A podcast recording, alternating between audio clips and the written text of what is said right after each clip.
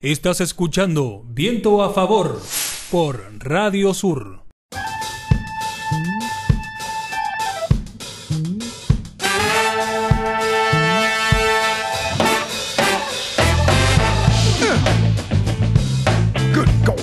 Seguimos en un nuevo bloque de Viento a Favor. Les recordamos a nuestros oyentes que nos pueden seguir en Instagram, arroba vientoafavor.fm y tienen este, toda la información de lo que ha sido las recomendaciones de Mariana, como también las sugerencias este, de construyendo relatos. Así que, eh, y para dar inicio a esta nueva sección de construyendo relatos, queremos contarles que, como siempre, la auspicia nuestra querida compañera Cine, la gente de Top Top Libros como Puerta, los pueden encontrar en Facebook, así como lo que estoy diciendo, Top Top Libros como Puerta, y también están en Instagram. Desde ya les agradecemos porque le contamos a la gente que nuevamente han donado libros que próximamente vamos a estar sorteando aquí en Viento a Favor por Radio Sur 100.1. Ahora sí, eh, te doy eh, el espacio y la palabra para compartir este, toda la data que tenemos.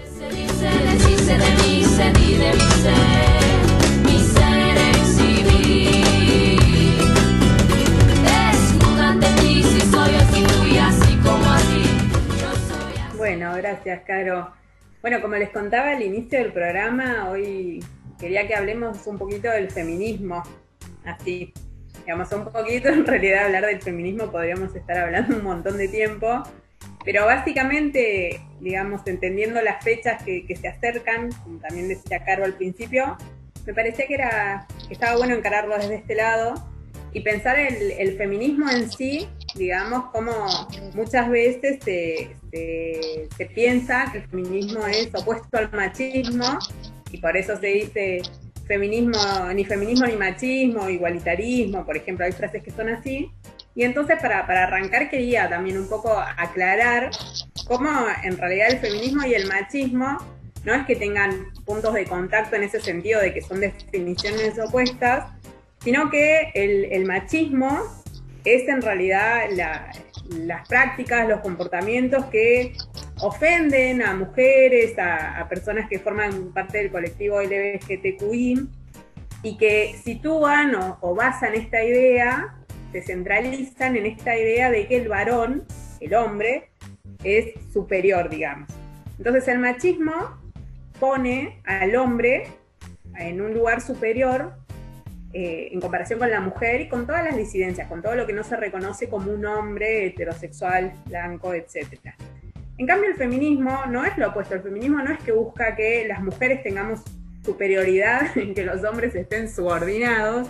El feminismo no es eso, sino que el feminismo es un movimiento que es político, que es social, que también es cultural, que lo que, lo que quiere hacer es generar mayores condiciones de igualdad y eliminar la discriminación, la explotación, la opresión. Que de, por sí no haya algo que sea como una clase que define, como en este caso, el género y que ubique por encima unos de otras, sino en cambio de que haya mayores condiciones de igualdad. Este, un poco pensando en el auspiciante que es Tok Tok, pero también para compartir con, con ustedes, pensé en traer algunas frases, digo un poco pensando en Tok Tok porque lo saqué de, un libro que está buenísimo, que lo vienen en Tok Tok.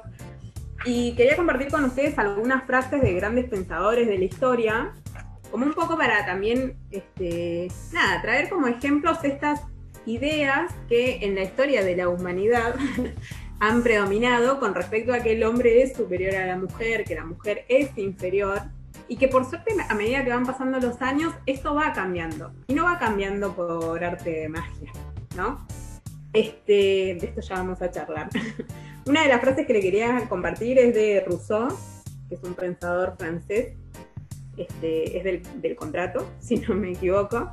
Y Rousseau, por ejemplo, decía que la educación de las mujeres debería estar siempre en función de la de los hombres. Agradarnos, sernos útiles, hacer que las amemos y estimemos, educarnos cuando somos pequeños y cuidarnos cuando, cuando crecemos. Estas han sido siempre las tareas de la mujer y eso es lo que se les debe enseñar en su infancia. Este es uno de los grandes pensadores mundiales como fue Rousseau. Otra de las frases que quería también compartir es una frase de Ortega y Gasset que dice que el fuerte de la mujer no es el saber, sino el sentir. Saber las cosas es tener conceptos y definiciones.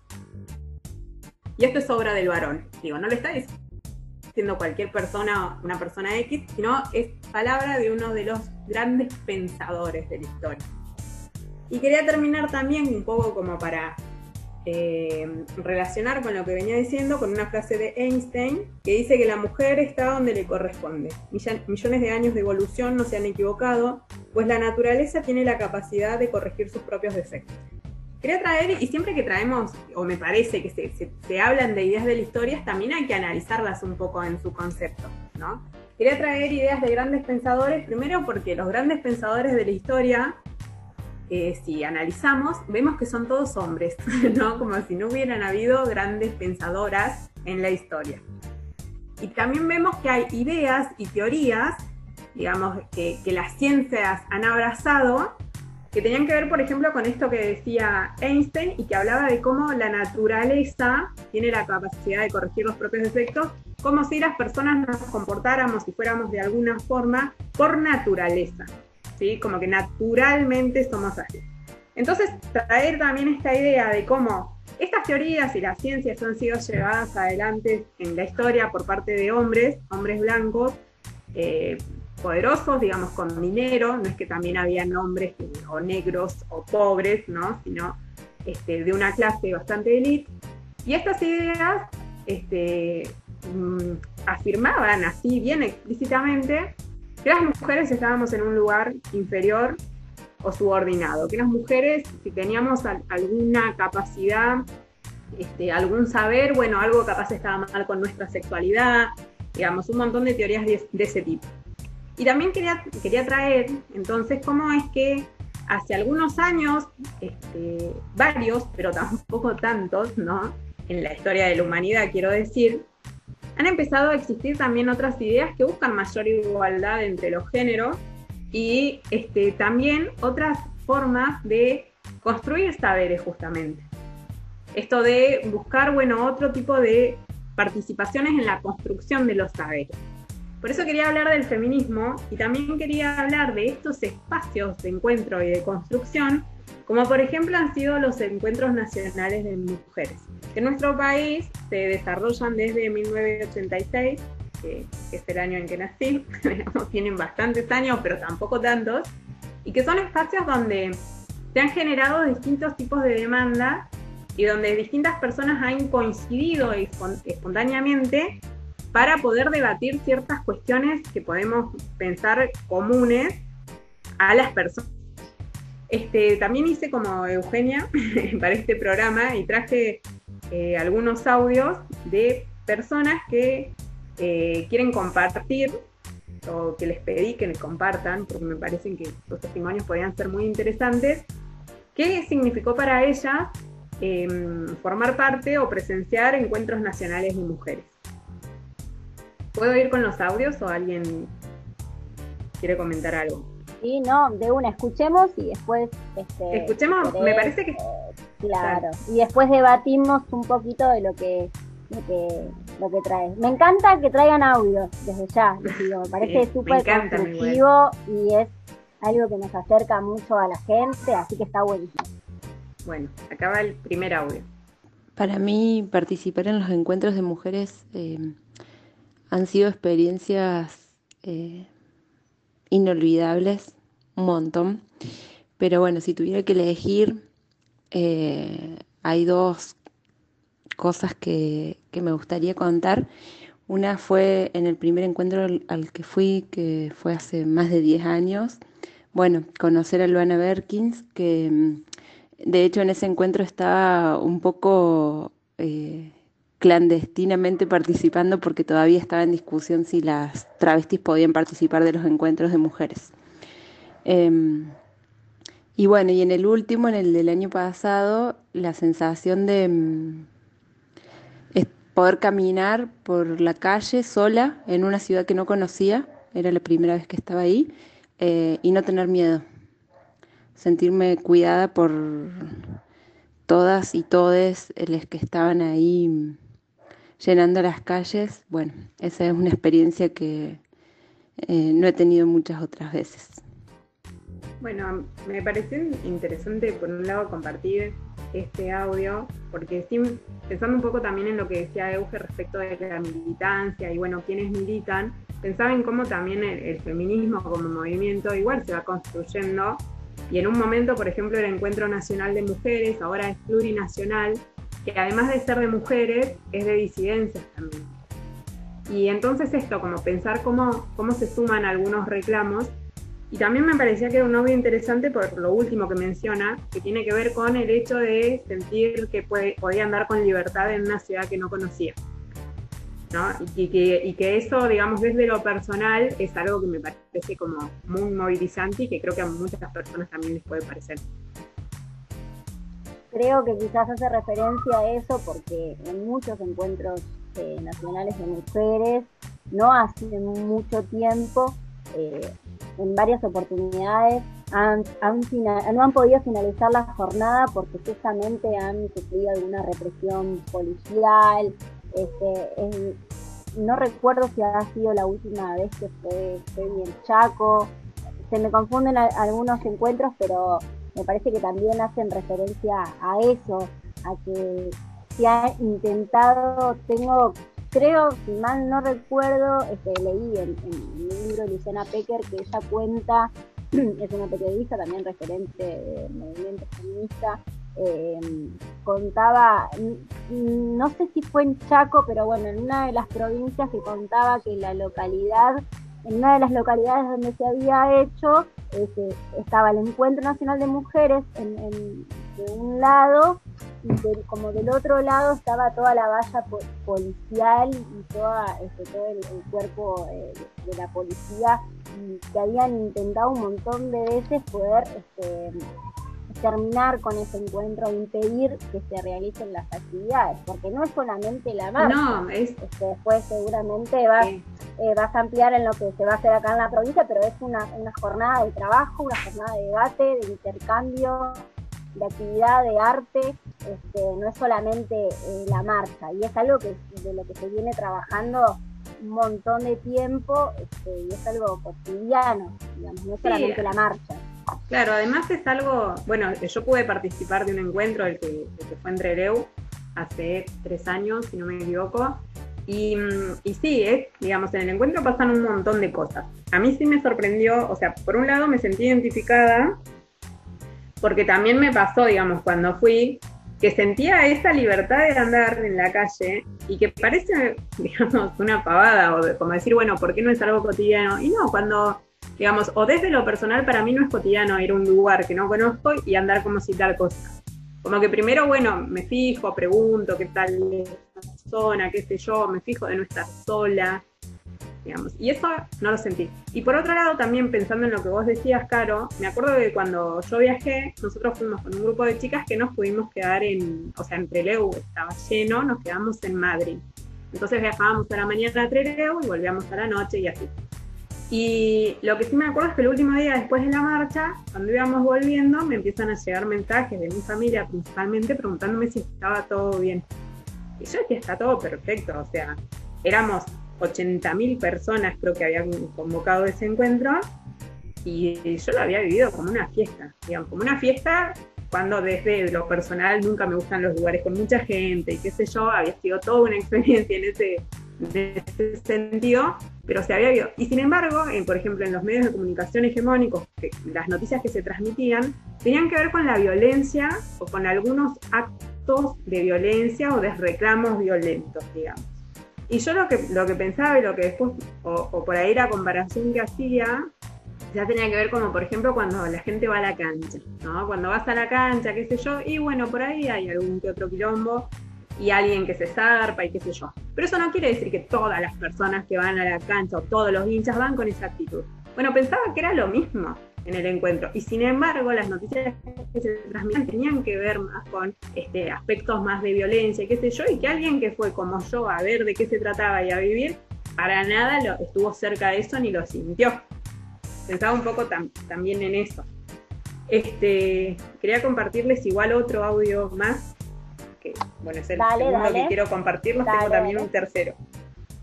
Hola, yo soy Cristina. En el año 2018 participé del Encuentro Nacional de Mujeres que se llevó a cabo en la localidad de Trelew.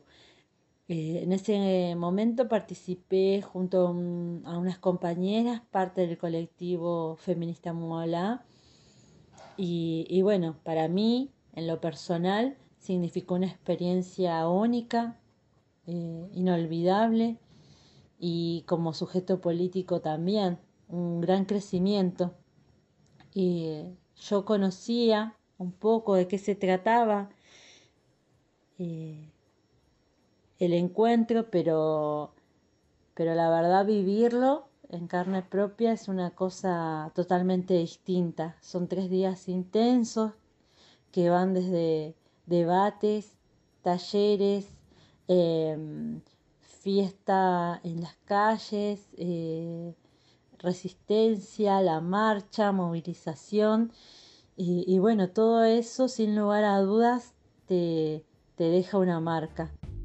Este es el segundo testimonio que, traje para compartir. Es que acá un poco contaba de lo que decías vos, Caro, como qué pasa en el encuentro, qué, cantidad de cosas pasan en el encuentro y pasan tantas que también va con tres días a full. Y, o bueno, eran tres días a full, bueno, sabemos que por el contexto ahora no pueden hacerse. Y pasaba de todo, ¿no?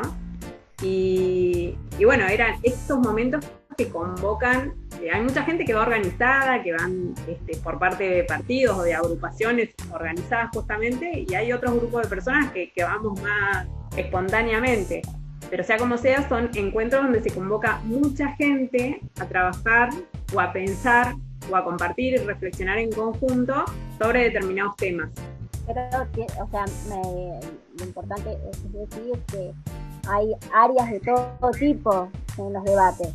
Sí, eh, desde, comunicación, arte, eh, no sé, deporte, eh, muchísimo, es, muy amplio. Este, sí. Por eso también se convoca mucha gente. Sí, totalmente. Quería, bueno, compartir el último audio ahora que, tengo, así continuamos después la charla, el último testimonio y haber llegado a ese encuentro cuando nunca ninguna de las que fuimos participó, había participado en ninguno fue fuerte porque estando ahí nos dimos cuenta que, somos muchas y muchas, que la, problemática de, una es la problemática de todos, que, la desigualdad y que el, patriarcado nos oprime de la misma manera a todos y haber plasmado eso en, talleres de debate donde,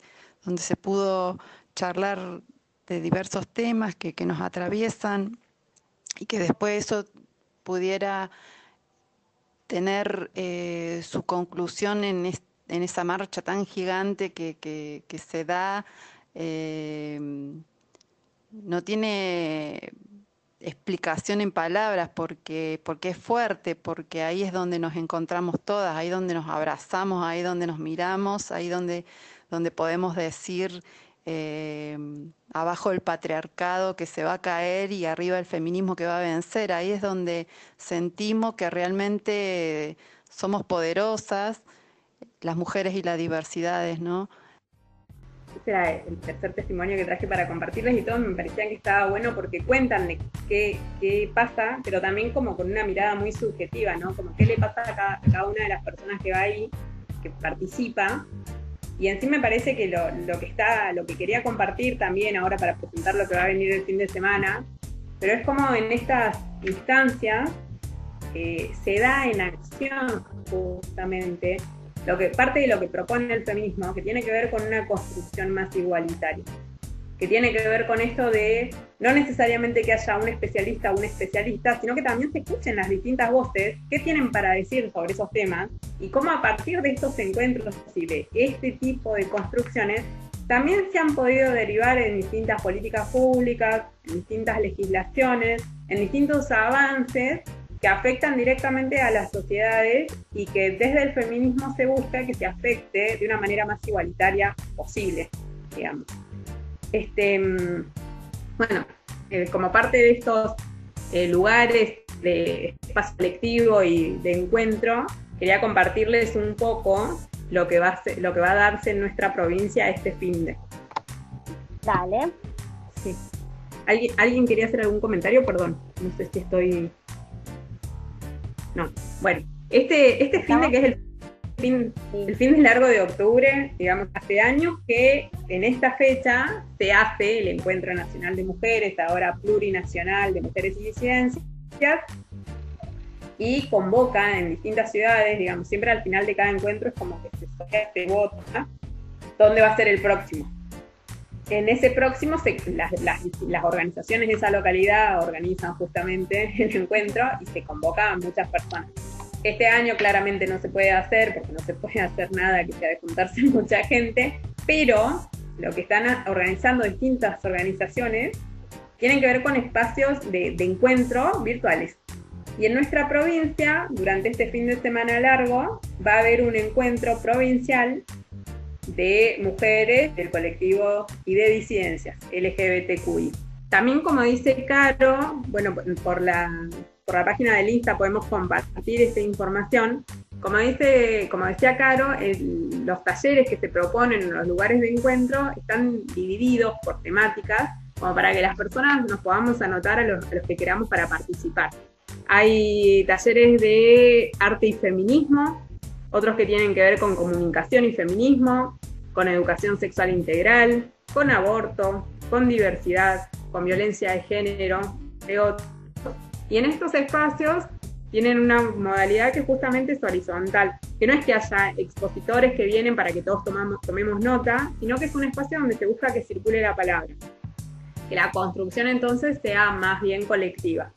Y creo que es una buena oportunidad como para poder acercarse dentro de este contexto en la virtualidad, para poder compartir con otras personas, que desde lo personal creo que esa forma de poder compartir con otras personas también hace que, que potenciemos nuestras propias reflexiones, poder reflexionar y también poder intentar construir en conjunto. Tal cual, de la única forma que se puede construir este, es participando, es estando activo a esta propuesta yo que por ahí este, desde, la virtualidad, digamos, formo parte o estoy activa en algunos, eh, en algunos grupos como es el de actrices santacruceñas y también este, los docentes que están, este, las, las docentes a favor del aborto legal, seguro y gratuito, se viene trabajando este, hace tiempo con esta, con esta propuesta que es de lo virtual, también es todo un desafío porque se espera porque se convocó a muchísima, muchísima gente, así que va a estar bueno. Como bien decía Jime, desde Instagram de Viento a Favor, este, vamos a estar compartiendo eh, para, creo que todavía hay tiempo para la inscripción, este, así que desde ya invitamos a todos. Ahí va, invitamos a los oyentes a, a que se sumen. Es una es una gran oportunidad primero este, para conocer, como bien decía Jime, para circular la palabra y para estar activo, para militar, como lo decía Euge hoy temprano. Así que la verdad es, eh, está buenísimo. Desde ya, Jime, eh, gracias por esto, porque está bueno que, podamos eh, circular esta información. Bueno, gracias, Carito. Bueno, eh, de esta forma cerramos lo que es de construyendo relatos y ahora sí eh, vamos a seguir con más viento a favor porque viene la última sección de qué puedo mirar, pero antes vamos a ir a un tema musical. Hasta las 3 de la tarde hacemos viento a favor, viento a favor en Radio Sur.